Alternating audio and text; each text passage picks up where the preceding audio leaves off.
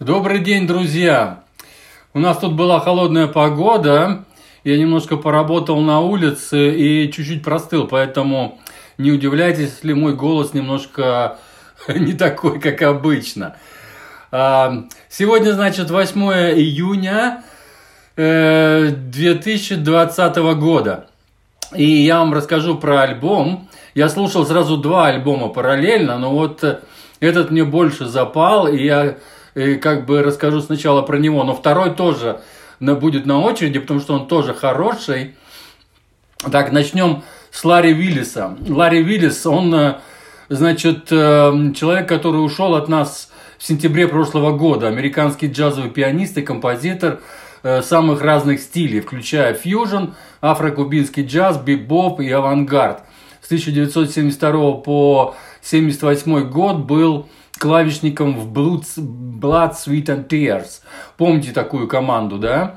Он выступал и записывался со многими легендами. Диджи, Диджи, Диззи Джиллеспи, Ли Морган, Вуди Шоу, Хью Масекела, Кэннонболл и Нат Адерли, Стан Гетц, Арт Блейкли, Карла Блей. Можно перечислять э, очень много. Там у него своих э, только альбомов я насчитал больше 20, 22, по-моему, вот это 23, да, последний его альбом. Это где он лидер. А с кем он работал, там очень длинный список э, где он был, значит, приглашенным артистом и в оркестрах, и, ну, там список очень длинный, и очень знаменитые люди тоже, со знаменитыми музыкантами он играл.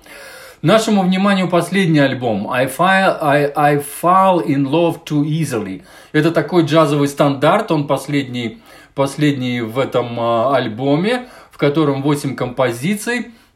И в скобочках The Final Session at Rab, uh, Rabbi, Ради Ван Гелдерс. Это Ради Ван Гелдер, это студия звукозаписи. я посмотрел картинки этой студии, хотел просто узнать, чем же она так хороша. Оказывается, да, и почитал о ней, что тут написано. Э, значит, э, ее, значит, специально спроектировали и построили такой, то есть очень крутой, этот, значит, э, архитектор ее делал, да, и, естественно, очень крутая аппаратура внутри. И, и а, она выглядит такая, как э, деревянная церковь большая, с куполом с таким, да, изнутри там вот фотографии видно, специально вот этот купол деревянный, вот эти вот э, незакрытые вот эти вот, э, э, значит, все это очень красиво, короче, выглядит. И она большая, с высоким потолком, разумеется. И там записывались очень знаменитые артисты. Да, и она одна из старейших. И, то есть престижная, она была еще открыта в 1959 году. Вот. И в этой студии записываться это очень большая, большая честь и наверняка это очень дорого, но вот э, поэтому, может быть, Ларри и э, назвал так свой альбом, добавил, вернее, к названию вот э, своего альбома, добавил, что это вот последняя сессия, значит, в студии этого Руди Ван Гелдера.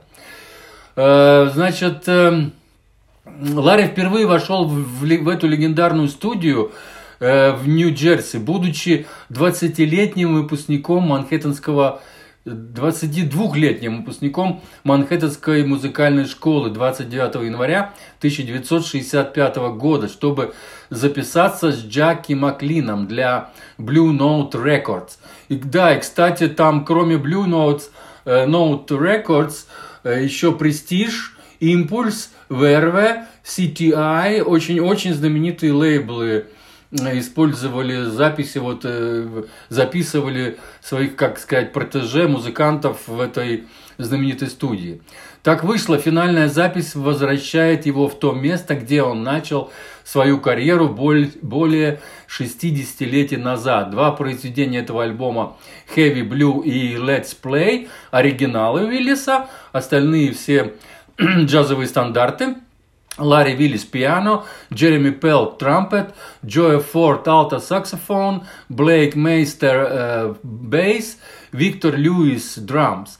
В общем, все знакомые э, для него то есть сыгранные музыканты, они вместе играли э, как бы знакомы хорошо с друг другом, вместе играли, кроме Джереми Пелта. Джереми Пелт, он один такой более молодой из, э, значит, из, этих, из, этой, из этой команды, и он присоединился, значит, к этому альбому, и очень здорово. То есть он на, на трубе сыграл там превосходные, превосходные соло давал. И я, кстати, о нем э, рассказывал уже на канале, и дам ссылки на Джереми Пелта, и еще один альбом э, с Эл Фостером.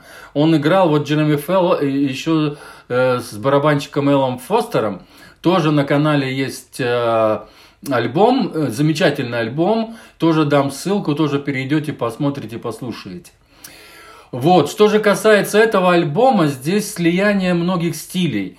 Что бибоп, что свинг, что э, хардбоп тоже есть. И есть медленные композиции. Вот там Анна, вот я э, запомнил, да, вот имя такое – Анна, да, ну, то медленная композиция, но приятная, замечательная композиция. Я вот, э, э, ну, как бы, э, если, если сравнивать, э, допустим, с музыкантами, которые играют э, медленные композиции, как это сказать, бибоповские музыканты, короче, вот, вот так, наверное, я скажу, что бибоповские музыканты, а тут ре, реальные бибоповские, то есть э, ребята, которые очень высокого уровня профессионалы, э, они всегда почему-то вот эти медленные вещи играют по-своему.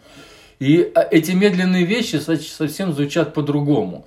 Нет каких-то там очень сильных таких тянучек, но она вся вот такая вещь, э, как это сказать, разнообразие. Вот на протяжении всей песни, да, всей, всей композиции, она очень разнообразная. Там мало что повторяется, и вот этим, этим они очень хороши. Э, в этом альбоме три таких. Вот это Анна, The Meeting of the Meaning of the Blues и Let's, и It's Fall in Love uh, for Easily. Да, вот это вот э, последняя композиция, титульная, она тоже медленная. Но прекрасные, прекрасные композиции. А остальные там типичные хард-бопы есть. И вот мне очень понравилась вещь «Климакс». Название уже одно чего стоит. Ну а сама вещь тоже там просто начало такое задорное и вообще замечательные вещи. И все длинные, разумеется, больше, больше 5-6 минут. И альбом тоже такой, ну, 8 композиций, но он э, довольно хороший формат такой, настоящий джазовый формат. Вот, наверное, больше ничего не буду рассказывать. Этот голос подсевший, я надеюсь, что э, вы меня поймете. И встретимся в следующих эфирах. С вами был Константин из Ирландии. Всего доброго и слушайте хороший би-боп. Пока.